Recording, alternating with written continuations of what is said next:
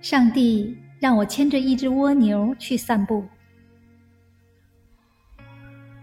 上帝给我一个任务，让我牵着一只蜗牛去散步。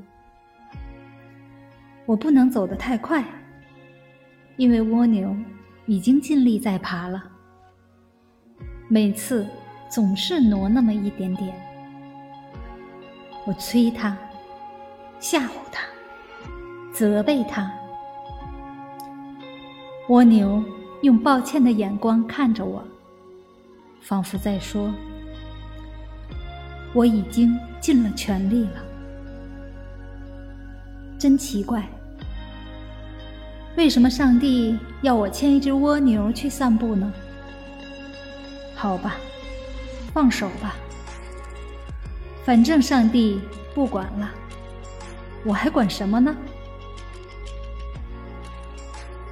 任蜗牛往前爬，我在后边跟着生闷气。突然，我闻到花香。原来这边有个花园，我感到微风吹来。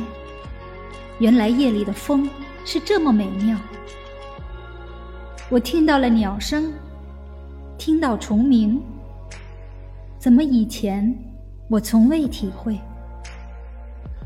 我忽然想起来，莫非是我弄错了？原来上帝是叫蜗牛。